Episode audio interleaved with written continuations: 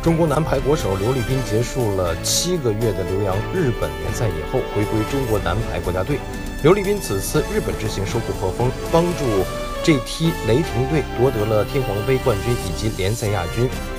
在天皇杯决赛中，GT 击败了东丽舰队夺得冠军。刘立斌首发打满全场，得到十七分，成为二号得分手，一传到位率百分之五四十五点八。